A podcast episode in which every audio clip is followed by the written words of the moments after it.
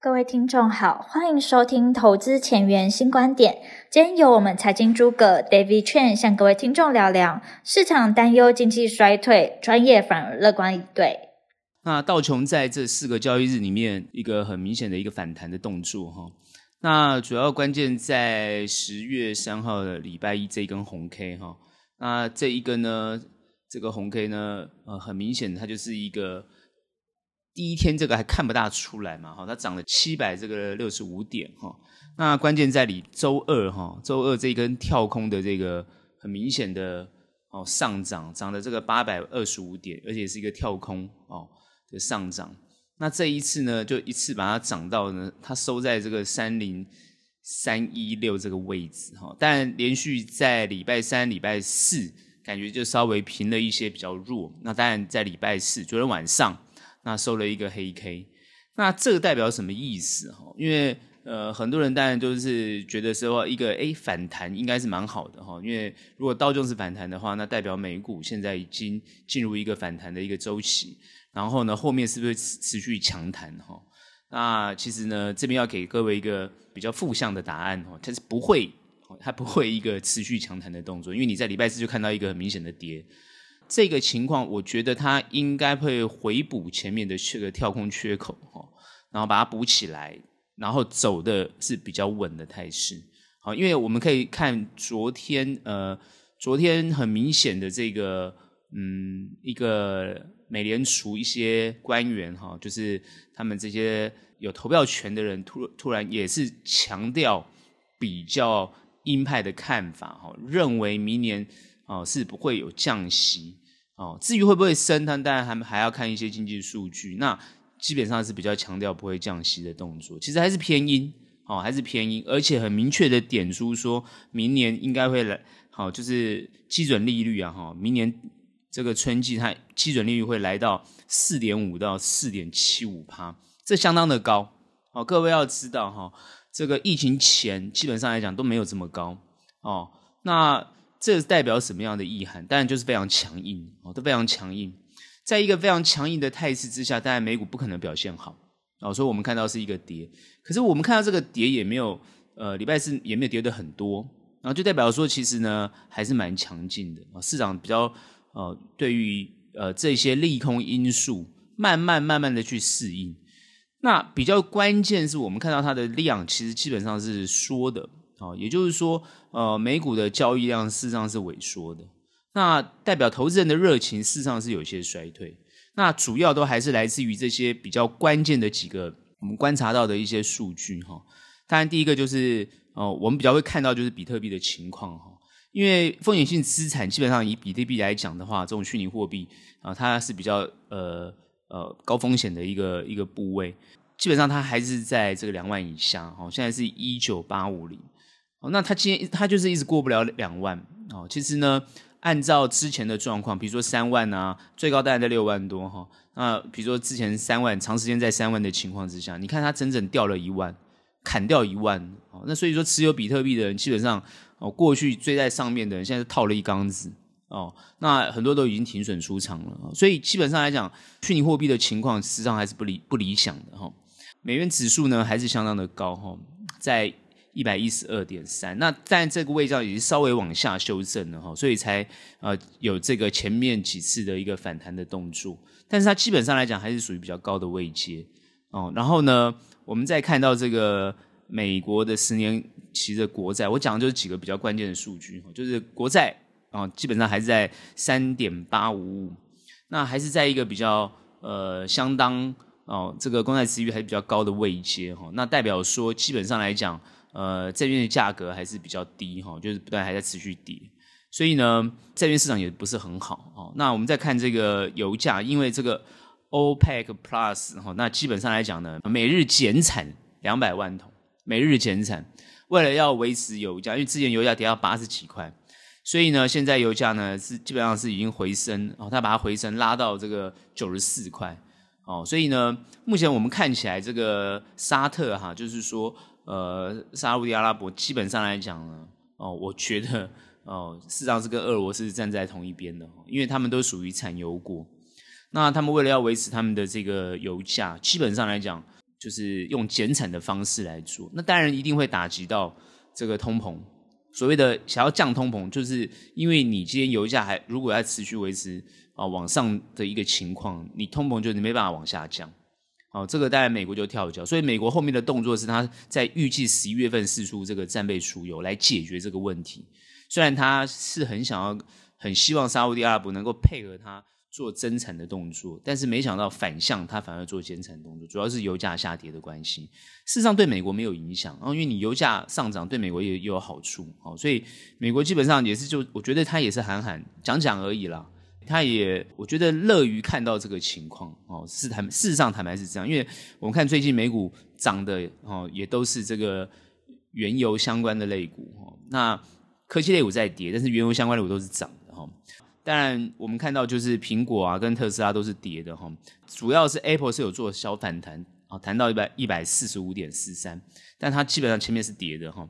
那特斯拉目前还是在跌，最重要的是它破了前面两百七十五块之后呢，哦，现在呢是跌到了这个两百三十八块啊，所以还是跌。所以科技类股都在修正，那大部分科技类股都在修正哦。那主要最近在反弹，稍微有一些反弹。那呃。我们在看这些数据上来讲，只是呃，它目前所呈现的东西，也就是说，你现在看到这些数字，其实呢，已经都反映在目前的股股票股价上面哦。所以，为什么这些数据看起来变化不大？哦，这是一个一些小幅度的一些上上升下降的一个情况。但为什么美股它会很明显会有一些走势趋势出来？应该说，专业机构都会去看这些事情，就是说，我们看的不是只是当下的数据。而是看的是一个趋势，如果趋势它很明确，但是它下面它上面上就会相关性的一个呃相互的作用，在作用的过程当中哦，你盘势上来讲呢，就会跟着这些作用哦做一些跌或涨的一个动作。那目前当然会大家比较想要看到就是说后面的预估，事实上不用太乐观，也不用太悲观，是我上个礼拜谈的，你不要太乐观，不要太悲观。哦，乐观没有意义，因为根本就是一个趋势上来讲，美国是走一个经济衰退的方式，用经济衰退衰退的方式来呃打压这个通膨的情况。哦，这个很明显，他的策略就是这样，而且非常坚决，所以你不可能太乐观，但也不能太悲观。为什么这样讲？因为我之前已经分析过了，哦，这个美国的政府，尤其是拜登政府，他是强力的在做多的动作。哦，那他希望能够。虽然你升息会造成经济衰退，主要是市场把资金收回来，把一些这个过度过度的游资去化掉，或者是这些炒作的资金把它去化掉，他要所有的这个经济回到疫情前趋于一个比较稳定的状态，所以他会做很多补贴啊，或者一些呃这个增加投资的这个部分的政策，他目的就是希望拉动美国底层的经济，也就是整体的经济要拉起来。所以他是在做一个拉动的动作，所以你不可能太悲观，哦，这些东西都慢慢反映在这些财报上，哦，所以现在目前是很比较重要，是你会看到这些一个情况。当然还比较重要就是我们可能看到，呃，目前呢，和大家会比较关心的哈，就是说美国联准会它的一个决策，就是说到底什么时候会反转，也就是说不要会不会比较软这个软化一点。不要看到就是说一种持续强升息的动作啊，那对于经济的伤害就相当的大。那现在好像就是哦，不见这个棺材不掉泪啊，哦，听得懂这句话意思吗？也就是说，你如果联储一直这么强硬，那一定是要看到衰退，它才有可能回头嘛。所以目前大家就比较关心，现在联储到底在看什么？那其实呢，大家看到就是失业率，因为失业率基本上代表一个景气的荣枯。哦，如果失业率这么低，那就代表景气非常好。哦，也就是说呢，经济状况不会那么糟。如果在一个经济状况不会这么糟的情况之下呢，所以呢，联准会就很敢动用这个升息的动作、收资金的动作，哦，来让这个市场的呃情绪降温，然后把这个通货膨胀，也就是说高的物价压压制下去，好，来达到它的目的。所以呢，现在呢，联联准会是肯定紧盯着这个失业率的情况，也就是说，失失业率如果持续这么低的情况之下，联准会就很大胆的敢做这个降息的动作，或者比较啊鹰派的动作。哦，实际上大家看到的是什么？哦，其实很多经济学家已经提出来关于这个联准会失准或者是呢可能误判的这个情况。为什么这样讲？为什么叫误判？事实上来讲，联准会会不会误判？这他这么多经济学家全部都学有专精，而且都在第一线，他怎么可能误判？大家就点出很多的状况，就是说，这种强身息的动作其实本身就是一个误判。因为如果你用经济衰退的方式想办法降低消费、降低这个制造、降低活络来压抑这个通货膨胀，那你后面很难拉动起来。也就是说。你这个打压下去，后面是很难恢复的。啊这个经济学家主要是要表明这件事情。那现在为什么联准会观察这个失业率情况？哦，这个就业情况非常理想，然后失业率非常低，他认为这个经济应该不受影响，而且会复苏。可是呢，大家就开始观察，也就是很深入的去研究，为什么明明哦通货膨胀的关系，明明很多企业已经宣布，尤其是科技业。要宣布这个裁员，或者是啊不再新聘员工、调整薪资的动作，那为什么这个失业率呢还是没有增加？失业率还是维持在这个三点七的这样的一个一个位阶哦，甚至看不到四或五。您就已经讲了，如果说到四到五，那他们就会调整政策，就会转向。可是看不到啊，那为什么？其实呢？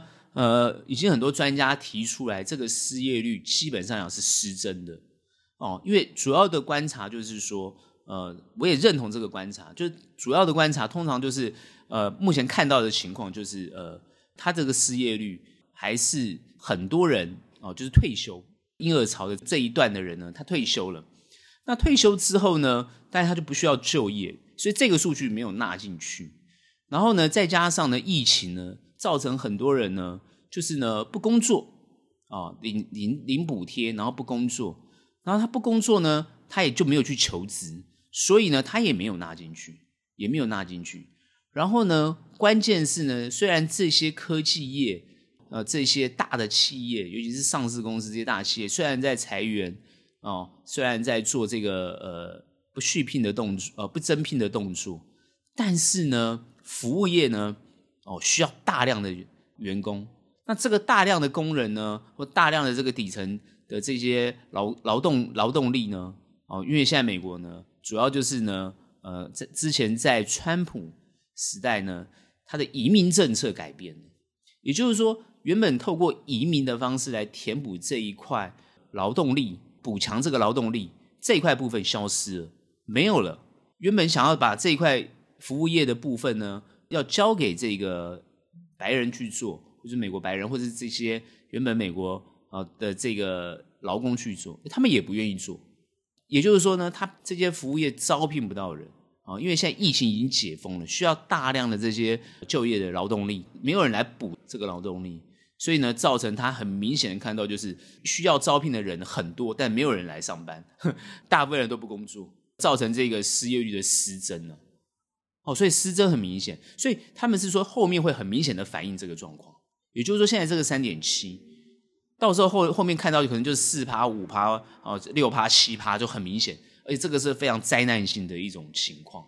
所以很多专家就提到，就是说这种是一种灾难性的情况，难道联准会没有看到吗？我是认为联准会当然也有看到，所以呢，联准会他是非常小心翼翼在这个地方做一些操作的动作。他现在为什么还是这么阴的原因，是因为当下当下现在目前数据上反应都还不错。至于什么时候会发生失业率达到四或五的这种，甚至六的这种这种情况，他就让那个数数据慢慢出现，等于说出现了再来调整。我认为他的态度是这样。那现在没出现嘛？那现在没没出现，那就专注在打通膨。如果说出现了，那出现了再调整，我觉得联准会就是这个态度哦。那你说他很奇怪，他怎么没有用预测、未雨绸缪，怎么没有用预判的方式？大家都看到了，就他看不到，奇怪了。所有人都看得到，清清白白、清清楚楚，为什么你就看不到？各位，他看得到，但他不愿意做，你会觉得很奇怪，为什么他看得到不愿意做？原因是因为如果说他现在放软，然后在市场上收资金动作放慢，升息动作不做的话，那它的通膨是更严重，这样理解吗？就会更严重。也就是说，如果经济衰退是一种趋势的话，你联准会原本是要救市哦，原本要去救它哦，可是呢，你你到时候是没有武器的，就是说你到时候是没有武器来去拯救这个经济状况哦，所以他就算是看到也不会去做。目前呢，我认为他在做升息的动作，或是在做缩表的动作，都是在做一个储备能量的动作。也就是说，为未来的跌来做准备了，啊，这样各位理解吗？那我们就很实际的谈到这样的一个状况之后，去反映到现在的股市情况。所以，有些华尔街的专业的投资人，或者是一些市场的人，他就是用这样的角度来解读，说：哎，联准会哦，你今天不动作，那可能就是呢，用比较正面的态度去看它，哦，就算你很阴。哦，那我也觉得你是用，他就觉得他他是用比较正面角度去看，哎，后面的经济形势，所以今天就有这个一个弹升的动作。但是我认为他们的判断也只是一个跌升反弹的动作，理解吗？就是这些的操作，他只是认为他判断上来讲，他认定它只是一个跌下去的一个反弹，他不会让这个让这个地方做爬升的动作。如果华尔街或是市场派的人，他们认为这个地方他要强力的做多。那也要市场去认同啊，市场看起来是没有啊，哦，市场现在是不会做这个事啊，连联准会都是啊非常非常鹰派的动作，所以不可能，市场也没有过多的资金哦，投资人也没有这个热情。我现在跟你讲嘛，量量说就是投资人没热情，在一个没热情，在一个政府啊等于说做空的 这个态度下，他绝对不会在这个地方做多，所以呢，他们现在是做一个反弹的动作。然后呢，还是要往下修正，所以后面怎么看？很简单，持续修正。之前过去涨多的股票一定要修正，修正到哪个位阶？也就是疫情前的状况。好，所以呢，坦白讲，修正到疫情前状况之后，哦，不管是科技类股哦，或者是这些传统产业的类股，它基本上要修正到疫情前的状况。那体质比较弱的，就会跌得比疫情前还要更惨，理解吗？体质比较弱，那体质比较好的。它就会在这个地方逐出一个不错的底部，然后慢慢往上走，那就是谈个股。所以现在法人怎么看？法人看联准会，然后也看各个公司的表现。法人现在就看这两个哦，他只他就看联准会的态度哦。那如果整体的氛围是偏空的，他绝对不会在这个地方看多个股，他就看个股的体质跟个股在这个之后的等于说这个盘势的变化里面，它会怎么走。然后它的基本面状况怎么样？它实际上获利情况怎么样？还有整个趋势是怎么样？他们就会这样看哦。那站在这样的一个角度，它就有操作的空间，它就能够操作。其实美股还是蛮强的。其实很多股票，很多国家的股票，其实没有像美股弹成这个样子。也就是说，美股它还是引领着全球的股市变化。哦，今天我们在这个地方是不讨讨论这个呃这个俄乌的情况。那因为俄乌战现在是影响了欧洲的情况，然后呢，最大的关键呢，当然还是在于这个哦，这个俄乌战争它因为是长期化的动作，所以通膨情况就会还持续延续，还是持续哦来做这样的一个呃延续下去啊哈，所以没有办法那么快打下来。所以我在观察很多的讯息跟很多政府的动作的时候，我可以很很肯定的一种感觉就是，各国政府现在是针对自己国内的经济。好，下大的功夫，啊，也就是说，外在的环境很糟了。坦白讲，谁也顾不了谁，真的没有办法，顾不了谁。所以现在所有的眼光就看待自己的国家。哦，那会比较关注的，大家当然会慢慢关注，可能就是包含印度啊，哦，包含中国啊，包含像越南、东南亚这些国家，慢慢看它的制造业能不能能够哦撑住整个哦后面的经济。然后当然再看美国，哦，它怎么样。在这个环节里面做一些操作，所以我们那样看后面的状况，就是说，哦，它应该会在这个位阶里面把这个底部拿出来，就算是跌破前面的低点，哦，也会做一些反弹，做逐出一个比较大的一个一个底。最好的状况应该在明年的哦，等于说第二季哦，就把这个底打出来，然后后面慢慢往上走。但如果没有，它一个时间又要拖长。所以现在时间呐、很多人说时间是这个投资人哦，对啊，短线来讲的时间可能对他们是敌人，但是呢，对中长来讲，时间是最好的朋友。也就是说，他就是用时间的方式来慢慢慢慢的把这个状况呢调整起来。其实我之前已经分析过很多次了，没人希望经济衰退。哦，没人希望你，你不要想说，哎呀，那个政府这么强硬呢，他就是要看到经济衰退，没有，那是短期的，他只是短期的，因为现在物价太高，他非把它往下打，要一定要让这些风险性资产做去化的动作，理解吗？说难听点，就是把大家吓出场，就是你们不要再做了，你们不要在这个地方把价格拉高了，哦，所以呢，那当然就是有些人就被吓出场。那我认为聪明的人或是专业的人就会慢慢吃货，慢慢布局。所以这个我已经讲很多次了。所以你问我们怎么做哦？美股我们当然现在不会去碰它，但我们看得出来就是一个趋势，它就是这样的一个态度。好，所以抓稳趋势，你看懂这个趋势，你不用太悲观哦，因为也没有悲观的理由啊。但是呢，很多人就很悲观，那没关系，他悲观是他家的事情。好，我认为专业的不会悲观，我们会在这个地方哦细细的。哦，抓出它的一个脉动，哦，来创造这个获利的一个状况。所以呢，呃，目前啊看起来是这种情况。当然，现在还有另外一些人讨论到，就问我，就是说瑞士信贷 CDS 的问题。瑞士信贷这个 CDS，因为它主要这个是它的这个违约交换的这个数哦，这个 CDS 它这个升到最高啊，哦，就今年最高哦，然后那个资金呢会有上千亿的这个缺口。各位要知道，瑞信贷它的那个资金部位，哦，当然是非常庞大的。也就是说呢，他们已经出来讲了，哦，公司已经出来讲了。可是公司出来讲呢，反而让人家更怕，因为他出来讲呢，他就有有点像当时雷曼出来讲一样，所以大家就说哇，操，瑞士信贷跟雷曼一样。那其实呢，我跟大家讲，因为现在很多人都出来讲，没没没问题，没问题。现在呢，瑞士信贷跟哦这个雷曼呢，他们不一样，他们不一样。我跟大家讲哦，一不一样呢，不重要。那不是要讨论的地方，主要是看政府要不要救。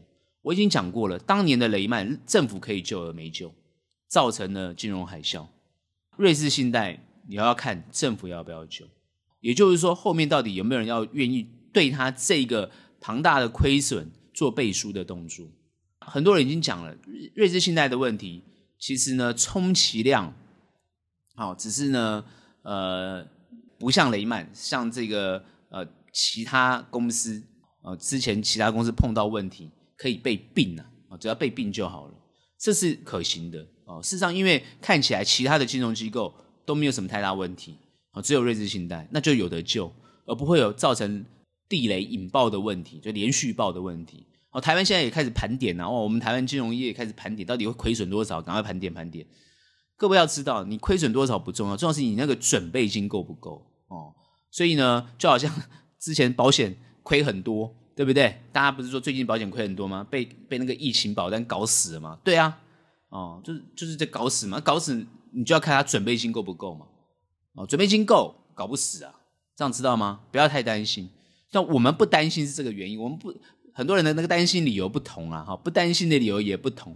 我们不担心的原因是资金只要准备的够，只要后面有人愿意救，都不会出问题。所以。会不会造成零八年海啸呃的问题？现在呢，各位就不用太担心，因为我认为现在从零八年到现在，很多的政府已经有能力来处理这些状况。你去看最近，我我分析这几个状况，你们大家就知道为什么很多政府已经有能力去处理。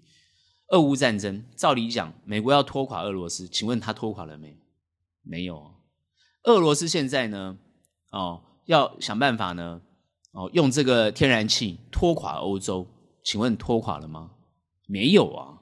我们最近看英国，你去看英国，这个呢，大家都很担心英国。哦，英国呢，在这个地方呢，哦，降税不是降息，是降税。我特别讲，因为我上一讲好像有点讲错，就是就是降税。好，那他在这个地方降税，大家都傻眼了，对不对？后来他已经讲清楚了，我是对企业降税，我要他，我要他降税，主要是要他投资。我要他去投资，增加工作机会。他讲得很清楚哦，他那个财政大臣是一个非裔的这个呃英国人，他也讲得很清楚，他就是要做这个事哦。而且目前呢，虽然我跟你讲，保守党现在被人家骂死，而且支持率非常低，特拉斯的支持率非常低，大家都，然后最最好笑是那 I IMF 出来就踹他一脚，然后造成他们现在那个债券崩跌，哦，英镑崩跌。那英镑在崩跌，债券崩跌，后来英国的央行出来去救救英镑，哦，当然撑住了，英镑就撑住了。所以他们在做这些动作的时候，其实都是准备好的。我要讲的就是说，这些政府已经有能力跟工具来执行这件事情。其实，为什么哦？我们看到就是说，特拉斯他为什么只做降税的动作，而他不做降息的动作？哦，各位要知道，降息印钞票才有那才有办法解决，让英镑贬就好了。可是现在他不愿意做这个事情哦，英镑贬他还要去撑它。你要知道这个缘由啊。因为一个国家的币值代表一个国家的国力，你今天只要做升息的动作，你把资金收拢回来，基本上国家的财力才能稳固住。如果你是做降息的的动作，哦，那资金就往外逃，往外散。那如果资金没有办法收拢在自己国内做投资的话，资金往外逃的、往外散的话，国家的国库就会空虚，经济就会哦造成这个很严重的衰退跟问题。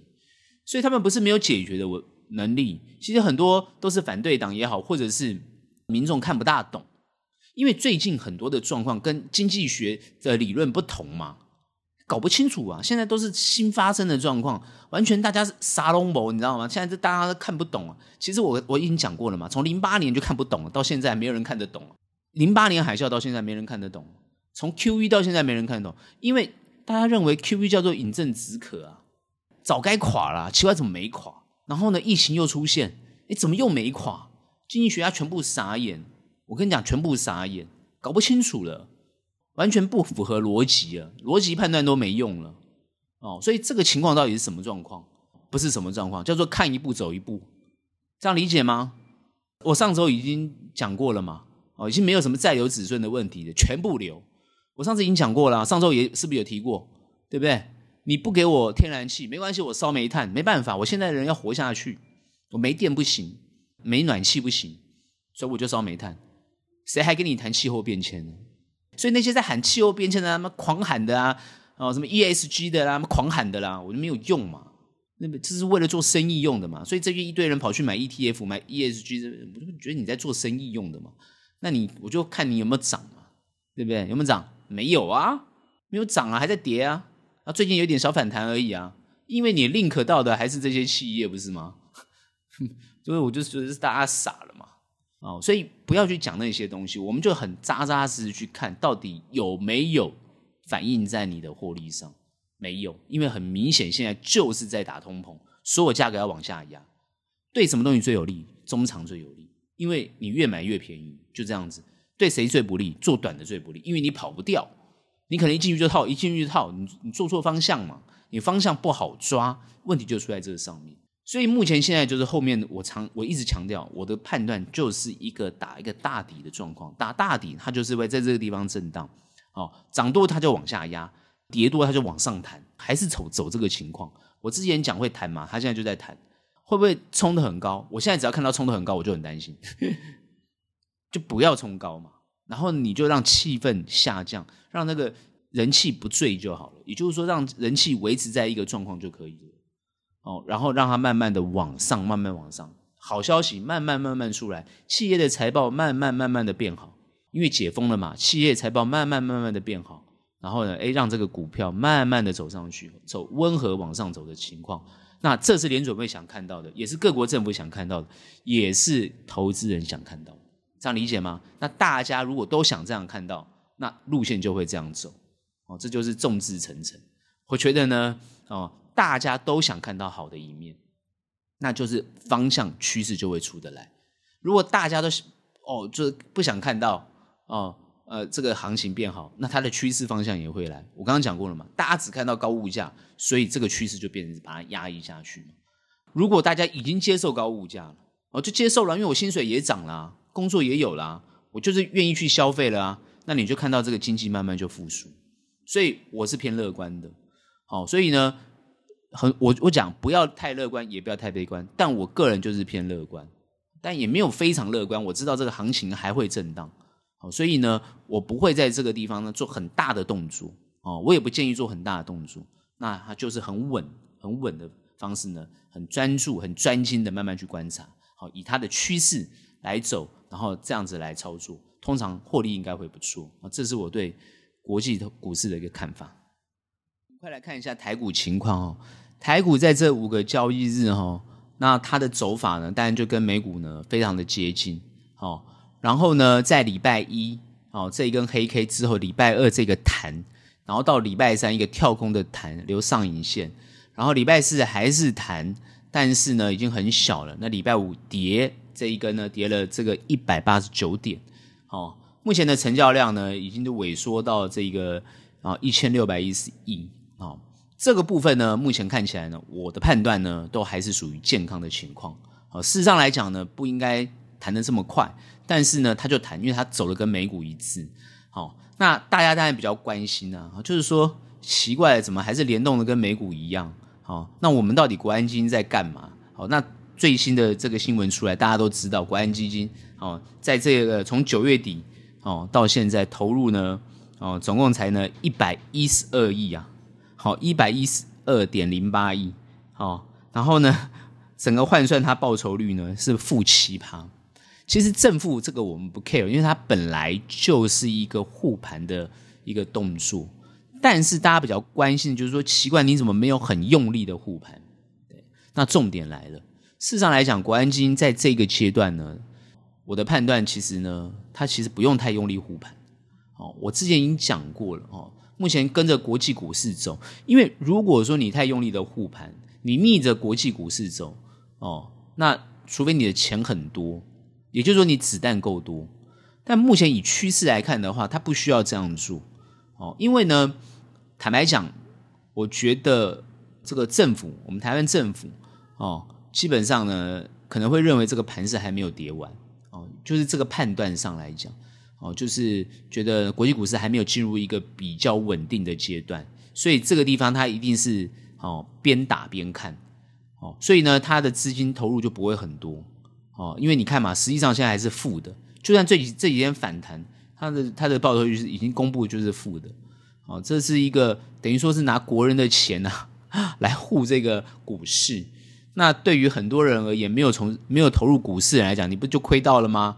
对不对？莫名其妙拿我们的税金去护股市干什么？所以国安金不会轻易的，也不会随便的啊来做这个护盘的动作。所以它一定是很专业的观察。其实呢，你们会听我。在谈这个一些观点上来讲呢，好，好像都好像比较站在政府的角度去讲，其实并不是。我们在专业的角度去看政府的动作，其实他们有他们的理由，不管他们对或错。但是，他们有时候政策是错误的。其实有时候联准会他哦政策是错误的，国安这个金管会啊，哦这个关系也有可能是错的。但是虽然方式错，他们也可以很快的修正。原因在哪边？就是说他们的方向是对的。哦，你们会问我说什么叫方向？你去想嘛，一个政府哦，难道他是希望经济变不好吗？难道他是希望这个人民都吃不饱吗？那难道他是希望大家都过得很糟吗？当然不是嘛，因为如果是这样子的话，他不会选上，他就他就没有办法。毕竟我们还是民主社会嘛，他就他就没有他这个政权就没有办法延续嘛。我讲过很多次。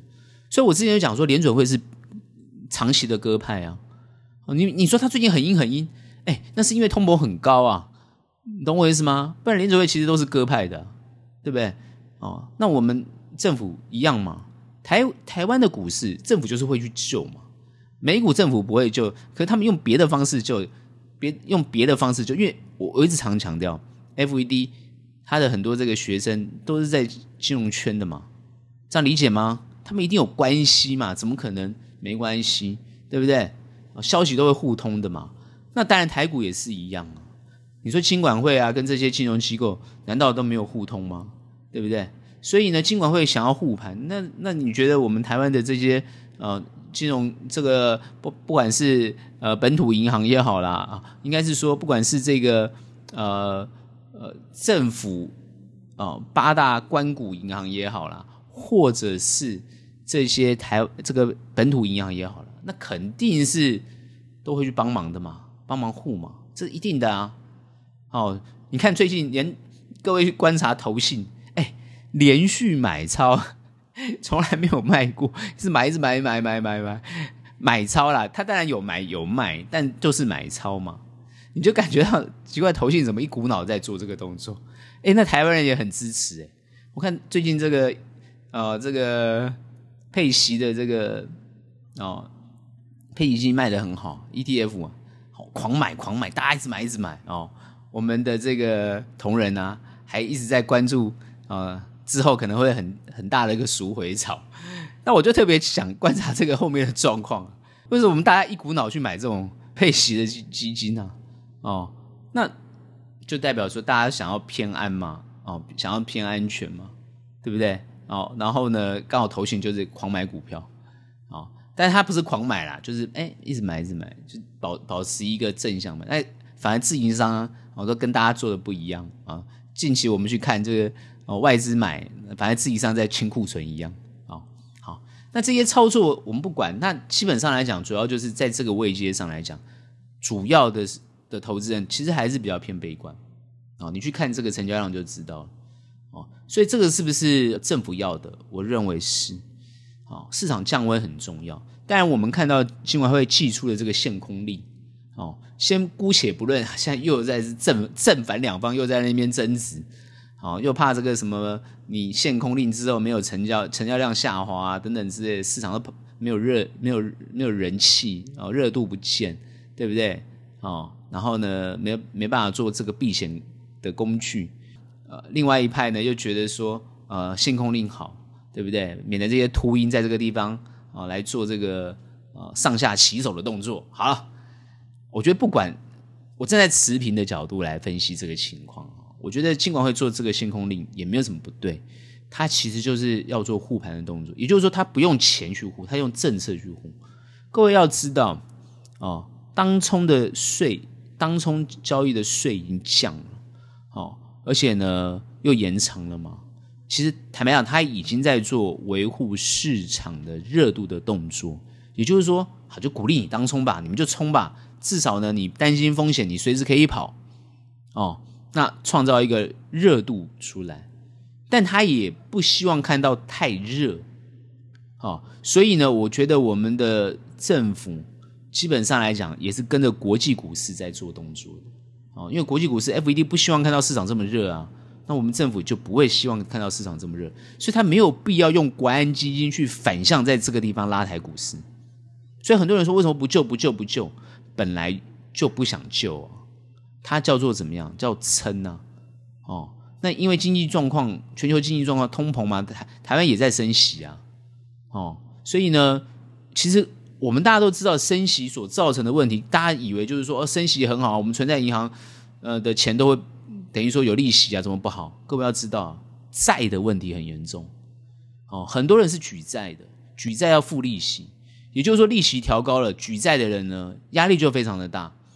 那压力一大一来呢，很多企业就会倒闭。现在大家比较担心是企业倒闭加上国家倒闭，因为很多国家呢，它是用美元。等于说他是发行债券去借美元，那现在要还美元，美元涨成这么这个这么夸张，他拿什么东西去去换美元，然后来给来还还债啊？那不是等着等着倒吗？所以国家破产跟国家倒闭是后面大家最关心的地方，最怕的地方。那我也讲过了，你不用担心嘛，有人会去救嘛。你说欧盟不就在救了吗？对不对？欧盟这些成员国哪一家不是要倒的？哪一个国家不是要倒？除了德国不倒之外，法国不倒之外，其他不都摇摇欲坠了吗？那谁在救？那不就是欧盟在救吗？德拉吉之前就救了，对不对？那德拉吉救，那现在那后面接手的不救吗？拉加德不救吗？都救的啦，一定救。那 IMF 出来是什么东西？I F 出来干嘛的？I F 就是来救的嘛。那 I F I M F 里面谁钱最多？投在里面谁钱最多？就美国嘛，美金最多嘛，这样理解吗？所以你不用担心这些破产，只是大家那边嚷嚷，你知道吗？你担心破产，你就逃命，你知道？就抛售你的债券，所以债券的价格就崩跌，主要就是这个问题，主要就是这个问题。台湾没有这个问题哦，你不用担心，台湾没有这个问题。台湾最大的关键问题为什么没有这个问题？因为台湾一直是做出口，外汇存底就是我们调控的很好的工具，而且我们持续在收外汇，也就是说我们持续在赚美金，因为我们就是全就是帮世界打工，我们的打工仔知道吗？我们台湾是打工仔啊，台湾最大的打打工仔就是台积电，知道吗？技术最优秀的台打工仔，这样知道吧？哦，不要跟我说不是哦，我不是说打工仔，你不要说打工仔好像很难听，其实没有啊，打工仔也是我们是最优秀的打工仔，知道吗？哦，我们台湾没有没有 Google，没有 Facebook，没有 Netflix，我们没有啊，我们没有那种钱啊，好不好？也没那个脑袋哦。我们台湾有多多大独多多厉害独角兽，你看不到啊，对不对？台湾就是制造业，制造业才是对的哦，制造业是对的，可以创造大量的工作机会，这是对的。大部分人民是有收入的，然后呢，有消费能力的，这是对的，哦，这个很重要。台湾的方向是对的，而且我们做的是科技、电子科技的制造业，然后呢，现在又做生技，我们希望能够做到生技的制造业，这才是对的，能够创造大量的工作，这个动作是对的。你不能够让一般的民众找不到工作。哦，像美国现在这样很麻烦，它只有服务业有工作，那是不对的，它应该要有制造业的工作。哦，那因为服务业的工作要服务别人嘛，你现在年轻人谁要服务别人啊？你想就知道了，对不对？谁想做服务别人的工作，对不对？对不对？而且服务业的工薪资没有那么高啊，所以基本上大家都希望能够做创新的，能够做这个，不是说服务业不好，而是说你要能够有制造业。那台湾的制造业在这方面就是有优势。那我们是，我们就帮就帮就帮人家打工也没有关系，因为我们可以创造外汇，所以我们的政府就可以透过外汇来做调控。所以为什么我们可以在台湾过了还相对舒适的环境，油价、电价，然后呢，一般民生用品都没有像国外这个非常高的这种哦，非常高的这种物价，那是高到你受不了。哦，受不了！你像欧洲的物价、美国的物价，你包含像日本、韩国的物价，你去看新加坡、香港物价都比台湾高，但相对他们的薪资也比台湾高，所以一定要对等。也就是说，物价高没有关系，薪资要对等，这样子民众才不会有被剥夺感，然后相对的才会有消费力。这个就是为什么通膨涨的时候，所有的薪资要调涨的原因。是这个原因，这个关键，但是这个涨上去就回不了头了，记得回不了头，所以你会发觉，哎，奇怪，为什么有些国家它的物价就是这么高？因为回不了头。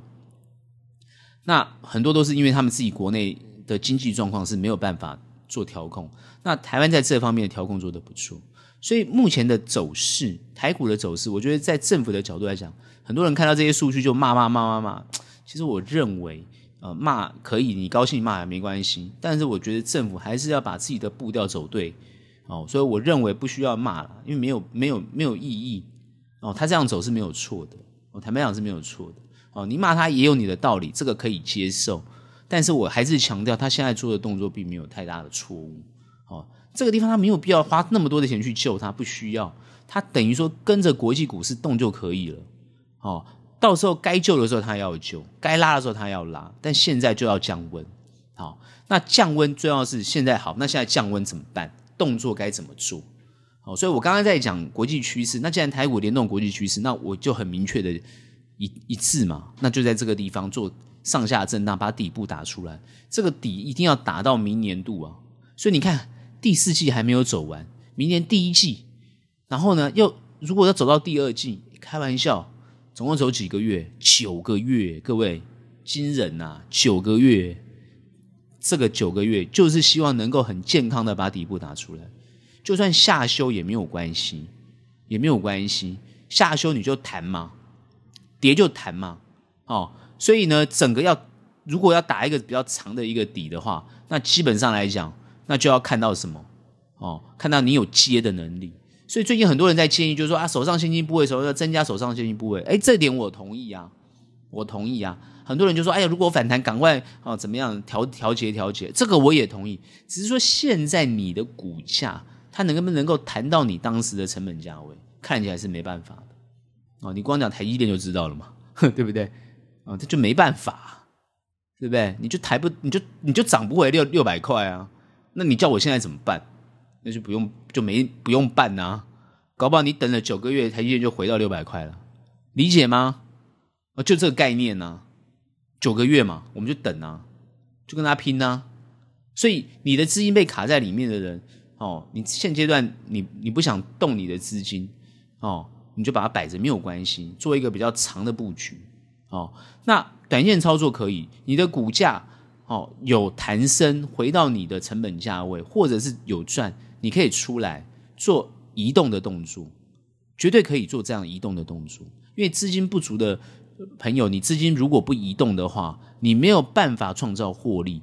你当没有办法创造获利的时候，你就没有办法解决你前面亏损的情况，理解吗？好，所以资金少的朋友，我不会建议你摆着；资金少的朋友，我会建议你移动。有反弹，你可以做移动的动作，移动出来之后去接一些比较强新的股票，然后让你的有获利来填补你前面的亏损。这个就是一个灵活操作的概念，要不要有？要有啊！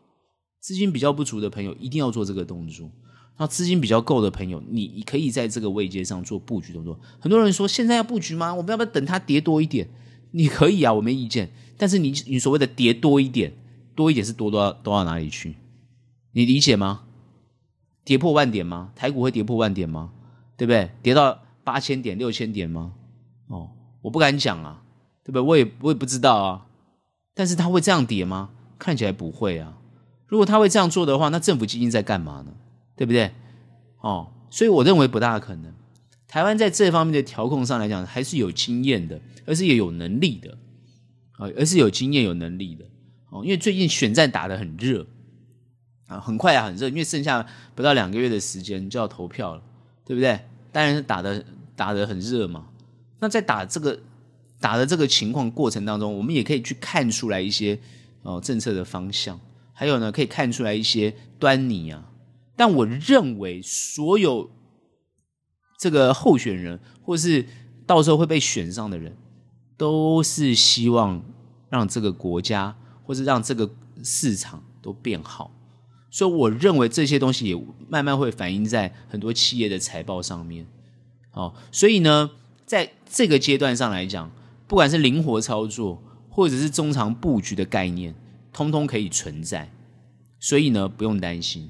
所以很多人会说：“那我我不要在这个地方哦，这个大家都没热情了，也没什么量了，我就不要在这地方进场，也没有关系，也没有关系哦。这代表说你短的也不愿意做，布局也不愿意做，我都没有，我都我我觉得我都没有没有问题，好，都没有问题。但在我们专业的法人角度来看，它就是时机，它就是可以操作。”他就是在这个地方有机会，哦，我认为有机会，哦，所以我们不会悲观，哦，我们也不会在这个地方呢，哦，这个呢两手一摊，不会，我们会在这个地方做操作，但我们的操作会比较精准，所以不会那么的积极，我们的布局也会看得更深一点才去做布局的动作，这点我们会做，哦，这点是一定要做，当然我也建议大家这样这样做，哦，因为你这样做。哦，你功课做足了，你才有可能呢避开呢，应该不是说避开啦，而是说在这个比较表现不好的这个九个月的情况之下，你会比较哦有这个游刃有余的情况哦。这个表现不好是九个月哦，哎，各位不要以为哦震荡整理哦横向整理是好事，各位那很难做，短线很难做，因为你忽多忽空，你不搞不清楚状况。哦，那中长变成是摆着你不动的，那也没办法。好，这个所谓的短期获利比较难。好，所以呢，我我说他就是呈现这种状态。那很多很多人说，那我我就不要动啊，那也没问题。所以我刚刚讲过，他对一般人就会难度会会提升了。哦，我讲说在，因为你想想看嘛，全球的经济环境现阶段它就是收资金的情况之下，本来风险性资产就不是那么容易表现的好。哦，事事实上就是如此，这点大家要要知道，它会在这个地方表现不好，我们会会认真的持续的观察后面的情况。后面的情况呢，我刚刚已经讲得很清楚了哈。既然是联动美股的话，所以呢，后面我们不会悲观了哈。我们不会悲观，我们还是会比较，反而我们偏乐观哦，偏乐观的去看待后面的一个一个走势哈。那因为最近呃，台湾股市呢也没有太多的新闻跟状况，然后呢，主要当然大家比较会关注在这个这个选举上面啊，就让他这样子这样去关注吧。那我们就是看到它后面的量哦，看能不能慢慢增温哦。那之后的状况呢，就算是把后前面的缺口上升的那个缺口把它补起来，它还是会往上的动作。所以呢，大家呢啊可以比较安心一点啊，比较持有的比较安心一点。好，那这是我们对台股的看法。今天的节目就到这边结束。喜欢我们，欢迎订阅。有任何问题、任何想法，欢迎到脸书专业以及 Instagram 跟我们做交流喽。那我们下期节目见，拜拜。